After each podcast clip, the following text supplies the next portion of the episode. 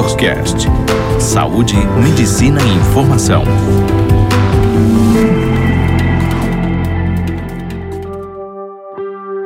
Olá, pessoal. Eu sou a doutora Ana Glaucia Carvalho, médica ultrassonografista da Unidade Diagnósticos, e venho aqui hoje conversar com vocês um pouco sobre a mama e seus métodos de avaliação.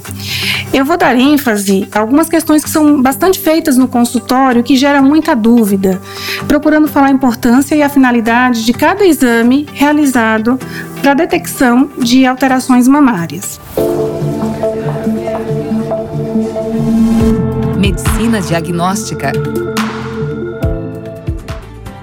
Bem, antes de tudo, a gente vai conversar um pouquinho o que, que são as mamas, né? As mamas são glândulas, são constituídas por várias camadas chamadas tecidos. Esses tecidos são predominantemente constituídos por tecido gorduroso, ou seja, por gordura, e por tecido fibroglandular. O que, que seriam tecidos fibroglandulares? Seriam aqueles tecidos produtores de leite. Em cada mulher existe uma variação destes tecidos. Então, tem mulheres que têm mais tecido fibroglandular, ou seja, mais tecido produtor de leite, tem mulheres que têm a glândula mais gordurosa. Nas pacientes mais jovens, é mais predominante a gente observar o tecido fibroglandular, ou seja, as mamas são mais endurecidas, são mais firmes ao toque. E são aquelas mamas que são mais sensíveis no período pré-menstrual, que aumenta de volume uh, logo nesse período pré-menstrual, aumentando inclusive o número do sutiã que a mulher usa. E à medida que a mulher vai envelhecendo, essa parte glandular vai sendo substituída pela gordura. Esse processo que acontece à medida que a gente vai envelhecendo se chama lipossubstituição. E ele pode também ser acelerado não só pela idade, né? Mas também quando a gente tem filhos e quando a gente amamenta. Então, a paridade, que é a quantidade de filhos que a gente tem, a amamentação, acelera esse processo da lipossubstituição que eu falei agora há pouco. Bem, agora a gente vai falar sobre cada exame que a gente mais utiliza para avaliar o que, que é cada exame, qual a importância de cada exame, quando é que a gente vai realizar cada exame. E dentre eles, quais são os principais que a gente vai conversar? O autoexame, que vai ser o primeiro que a gente vai conversar, a ultrassonografia mamária, a mamografia, um exame que está começando a ser bastante solicitado, que é chamado de tomossíntese, e a ressonância magnética das mamas. Dando início né, a essa conversa, a gente vai falar primeiro do autoexame. Toda mulher ela deve iniciar o autoexame idealmente após os 20 anos de idade. Este exame ele deve ser realizado preferencialmente 3 a 5 dias após a data da menstruação, sendo que a gente conta a data da menstruação a, a partir do primeiro dia que o sangue desce. Tá? Então, primeiro dia o sangue desceu, você conta 3, 5 dias, e é nesse período que você vai fazer a avaliação da sua mama. Ou para as mulheres que não menstruam ou que são menopausadas, você vai escolher uma data do mês e vai avaliar a sua mama sempre nesta data. Desta forma, a mulher ela aprende a conhecer a sua própria mama. E no momento que ela achar uma diferença nesta mama, seja palpando uma bolinha diferente, achando que está mais endurecido numa região, ou achando que ficou mais vermelha a pele naquele local, ou está saindo uma secreção no bico do peito, ela vai ligar para o seu médico e vai ser avaliada adequadamente pelo profissional.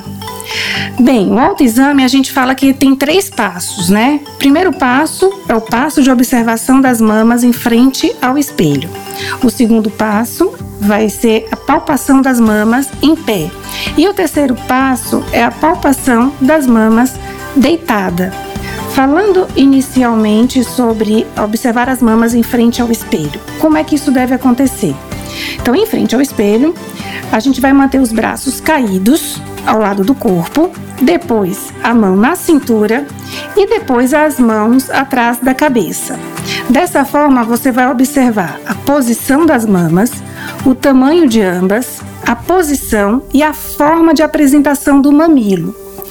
Para finalizar, a gente vai fazer uma pressão no mamilo, na ponta, né, na, ali no mamilozinho onde o neném amamenta, e vai observar se tem ou não alguma saída de secreção. Esse é o primeiro passo, né? A gente não deve esquecer que toda mulher tem uma assimetria, tem uma diferença de uma mama para outra. Às vezes uma mama é um pouco maior, um pouco menor. Então esse é um processo de autoconhecimento. Palpação em pé. A palpação em pé, a gente vai levantar o braço esquerdo inicialmente, pode ser o direito, mas eu estou imaginando que seja o esquerdo, e vai colocá-lo sobre a cabeça. Com a mão direita, vai examinar a mama esquerda, usando a ponta dos dedos. Não é para usar unha, hein? É para usar a ponta dos dedos. E aí, de fora para dentro, ou seja, da extremidade da mama até a região da papila, da areola, né? A gente vai fazendo alguns movimentos e vai sentindo como é a textura dessa mama, como é a densidade dessa mama. Ao finalizar essa primeira, esse primeiro passo, a gente vai fazer a mesma coisa repetindo com o outro braço para avaliar a outra mama. Depois a gente vai deitar e vai fazer essa mesma avaliação, avaliando também a axila. Então a gente vai estender para a região axilar também para a gente conhecer essa região. A gente não deve esquecer dois fatores. A avaliação deve ser mensalmente após os 20 anos e avaliar sempre no terceiro ao quinto dia após a, última menstruação. E para as mulheres que não menstruam, usar sempre o mesmo dia do mês para a gente saber como é que a mama se comporta nesse período, tá? Então aí a gente fechou essa parte do autoexame. Falando agora sobre o nosso próximo exame, a ultrassonografia de mamas, né, que é o exame até mais solicitado, mais pedido e mais realizado. A ultrassonografia é um método auxiliar no diagnóstico de lesões e alterações mamárias. Não é um método radioativo, isso é, ele não tem radiação. Ele diferencia de forma muito clara as estruturas mamárias, como que a pele, o tecido celular logo abaixo da pele, que é o que a gente chama subcutâneo, o tecido fibroglandular, que é a glândula, né, que a gente já falou um pouquinho, e a musculatura posterior, que é a musculatura peitoral sendo, portanto, útil para a identificação de tumores, abscessos, linfonodos. Linfonodos, para quem não sabe, são os gânglios, e dilatação de ductos mamários. Também para a identificação de vegetações e de tumores sólidos incipientes, ou seja, que estão começando nas paredes dos ductos mamários. A ultrassonografia mamária ela também é usada para diferenciar cistos de conteúdo líquido de tumores sólidos e usado como guia para posicionamento de agulhas para biópsias. Nas mamas mais densas, Quais são as mamas mais densas? As mamas mais densas são as mamas que têm mais tecido fibroglandular. Essa é uma questão muito feita para mim no consultório, né? Doutor, o que são as mamas densas? As mamas densas são aquelas mamas que têm mais tecido fibroglandular, então são as mamas mais firmes, são as mamas que são mais endurecidas, que tem aquele toque mais endurecido, onde a gente tem maior presença ao tecido fibroglandular. A ultrassonografia nestas mamas tem mais poder de diferenciação das estruturas do que a mamografia, que a gente vai falar mais adiante. Visto que a mamografia tem baixo poder de resolução para a captação de imagens nesses tecidos e ela pode deixar escapar imagens nodulares pequenas. Sendo assim, a ultrassonografia é usada predominantemente em mulheres mais jovens e como exame complementar à mamografia em mulheres acima de 40 anos de idade. Através deste exame da ultrassonografia que a gente está falando, também podemos detectar aquelas mamas de maior risco para câncer de mama, ou seja, são as mamas mais densas. Já que você tem mais tecido fibroglandular, você tem mais predisposição ao desenvolvimento de tumores malignos na mama também espessamentos de ductos mamários, de calcificações parenquimatosas e ductais e alteração de arquitetura tecidual mamária e da sua vascularização, ou seja, mudar o padrão de como se encontra a mama. Deve-se existir o conceito, isso é super importante, que a ultrassonografia não substitui a mamografia, mas a complementa. Como já falamos, a mamografia não define com clareza as áreas fibroglandulares e também não diferencia conteúdo sólido e cístico, sendo, portanto, necessário o método ultrassonográfico para avaliação completa e adequada da glândula mamária. Então, não é raro a gente vir com uma paciente com a mamografia dizendo que tem uma imagem nodular e chega para a gente aquele nódulo corresponde a um cisto, ou seja, um conteúdo líquido. Então, é essa é a importância da mamografia, uma das importâncias da mamografia, né? Essa diferenciação do que é líquido do que realmente é sólido. O que na mamografia a gente não tem. E agora a gente vai falar da mamografia. A mamografia, então, é um exame radioativo, diferente do ultrassom, ou seja, ele é um raio-x da mama. Seu objetivo principal é rastrear o câncer de mama, podendo detectar nódulos pequenos, mesmo antes de serem palpáveis, sendo, portanto, o principal método de imagem para o rastreamento populacional do câncer de mama. Então, vou repetir: ele é o principal método para rastreamento do câncer de mama. Mulheres que realizam mamografias periódicas apresentam uma taxa de mortalidade significativamente menor pelo câncer de mama. Então, tanto a mamografia quanto a ultrassonografia, eles são exames não invasivos. Geralmente, a ultrassonografia é usado como exame complementar. No entanto, em mamas acentuadamente fibroglandulares, ou seja, temos mulheres hoje que já estão com 60, 60 e poucos anos que ainda tem aquela mama densa, que é onde não houve a substituição por gordura que a gente falou no início da nossa conversa.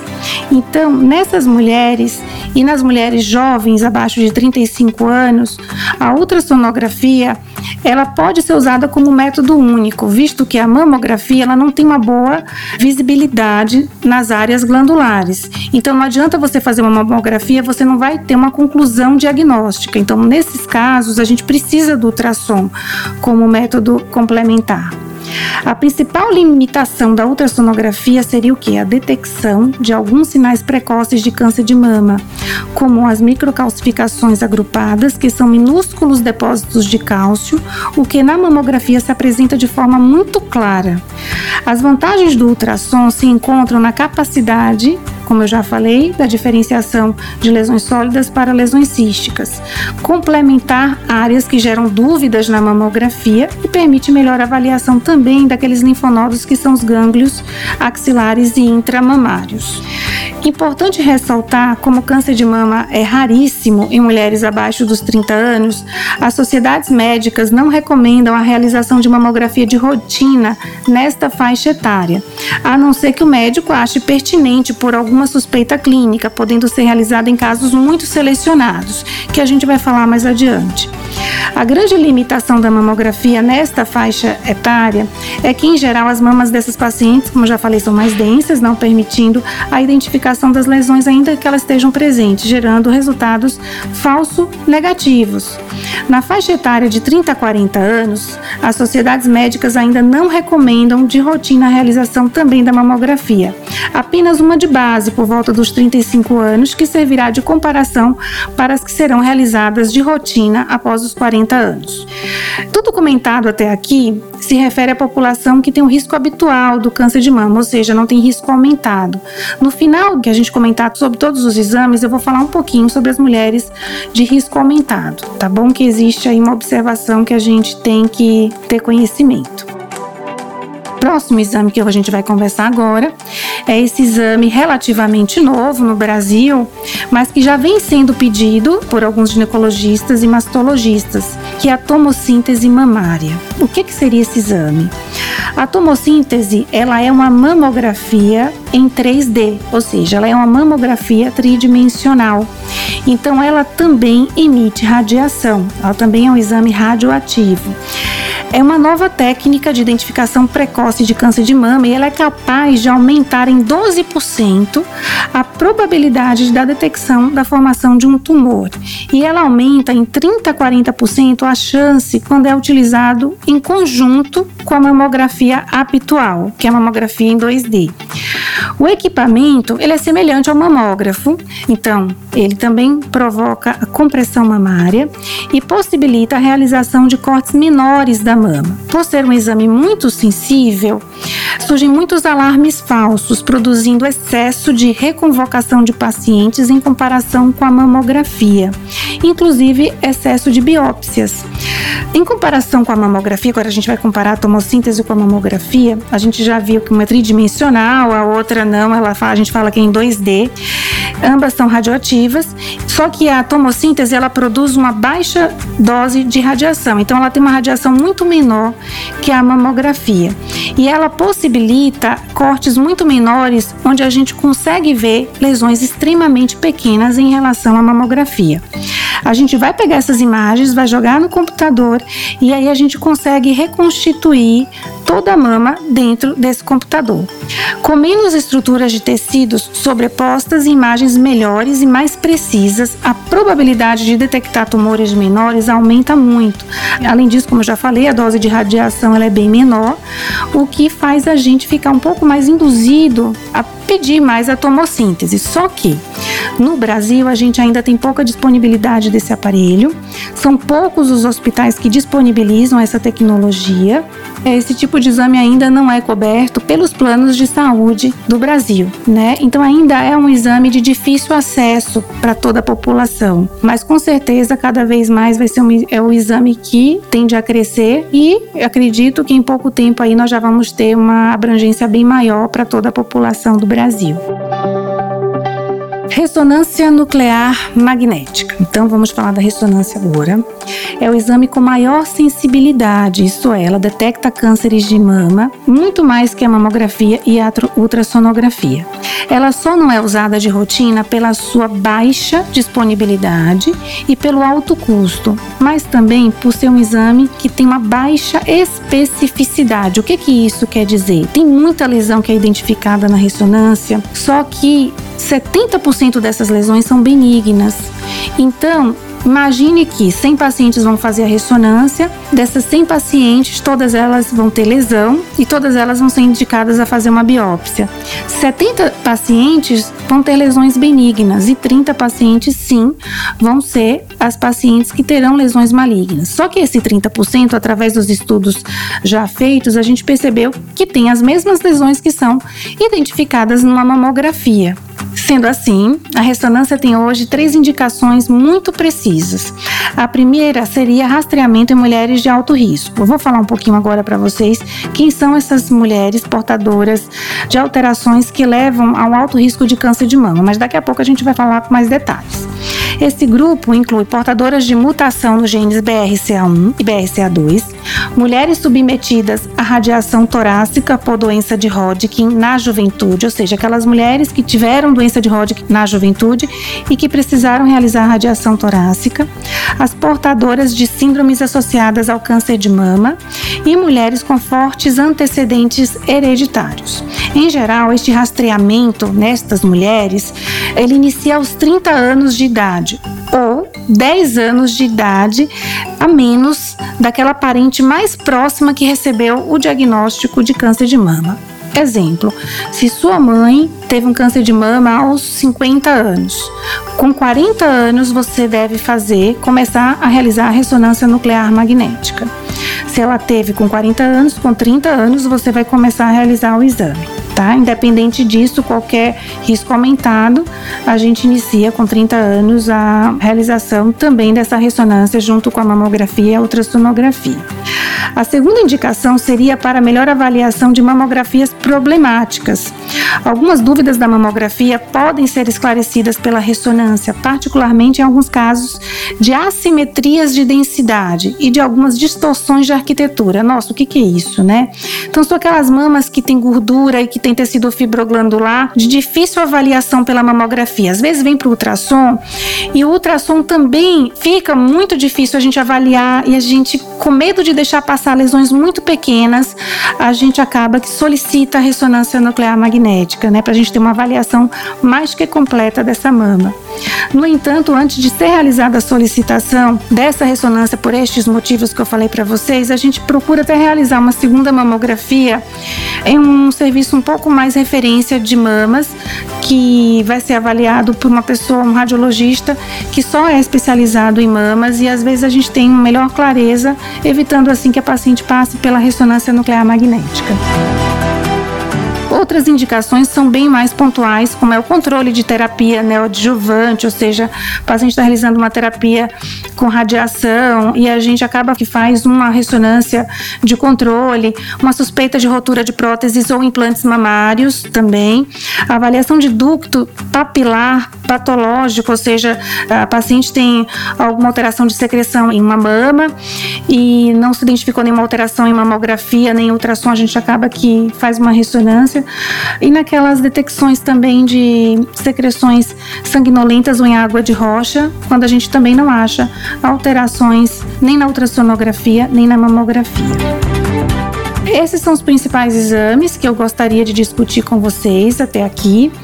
E só para a gente finalizar, eu vou falar só um pouquinho sobre as mulheres de alto risco, bem rapidinho, só para tirar algumas dúvidas, né? Repetindo algumas coisas que eu já falei até aqui. Mas as mulheres que têm um alto risco em desenvolver câncer de mama com base em determinados fatores, elas devem sim fazer a ressonância magnética, a ultrassonografia e a mamografia anualmente. E essas mulheres, repetindo mais uma vez, incluem as que têm risco aumentado durante a vida pela história familiar, tá? A gente sabe que essas mulheres que têm história familiar, elas têm um risco aumentado de 20 a 25% de ter o desenvolvimento do câncer de mama, tá? Essas mulheres incluem aquelas que têm um parente de primeiro grau, pais, avós, irmãos que tiveram câncer de mama ou que tiveram dois ou mais parentes de segundo grau, né? Tios, primos, enfim, essas são as mulheres que têm um risco aumentado na história familiar. Aquelas mulheres que têm o risco da mutação nos genes do BRCA1, BRCA2, então esse gene é estudado, ele pode ser estudado e quando a gente encontra alguma alteração, a gente sabe que essa mulher tem uma alta predisposição. E aquelas mulheres que fizeram a radioterapia prévia do tórax, são aquelas mulheres que tiveram as doenças de Hodgkin ou qualquer outro tipo de doença torácica que fosse necessário fazer a, a radioterapia entre os 10 e 30 anos de idade. Então essas mulheres que eu falei aqui, elas têm um risco extremamente aumentado de ter o câncer de mama e elas devem fazer anualmente a ressonância, a ultrassonografia, a mamografia, como eu já falei há pouco. As mulheres também que têm mamas extremamente heterogêneas e densas, que são de difícil avaliação tanto na mamografia quanto a ultrassonografia, a gente acaba que solicita a ressonância anualmente, até o período que a mama tem alguma substituição por gordura e permita uma melhor avaliação pela mamografia e pela ultrassonografia. Se isso não existir, a gente vai continuar solicitando as ressonâncias.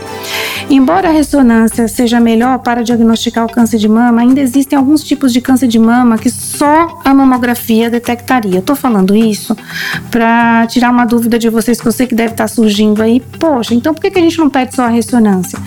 Existem alguns tipos de tumores que só a mamografia detecta e que a ressonância não vai detectar. Então é importante que seja uma complementação. A maioria das mulheres com alto risco deve começar o rastreamento com a ressonância e mamografias e ultrassonografias aos 30 anos e elas devem continuar assim até enquanto tiverem bom estado de saúde geral. Ou seja, enquanto for permitido para essas mulheres, elas devem realizar desta forma o controle. E terminamos aqui este bate-papo sobre mamas e suas avaliações. Eu espero ter esclarecido muitas dúvidas existentes, ter deixado uma mensagem da importância da prevenção de uma doença que tem alta taxa de mortalidade no mundo inteiro, principalmente no Brasil. Obrigada a todos pela disponibilidade do tempo de vocês parar um pouquinho para poder ouvir esse bate-papo. Espero ter um feedback de vocês. Podem deixar mensagens aqui na clínica com algumas dúvidas que eu possa vir em um segundo momento, tirar as dúvidas de vocês e responder algumas questões que possam ter surgido. Mas espero também ter tirado aquelas dúvidas que no consultório sempre aparece para a gente, né? Um beijo para todos e encontro com vocês aqui na unidade diagnósticos para fazer nossos exames de prevenção.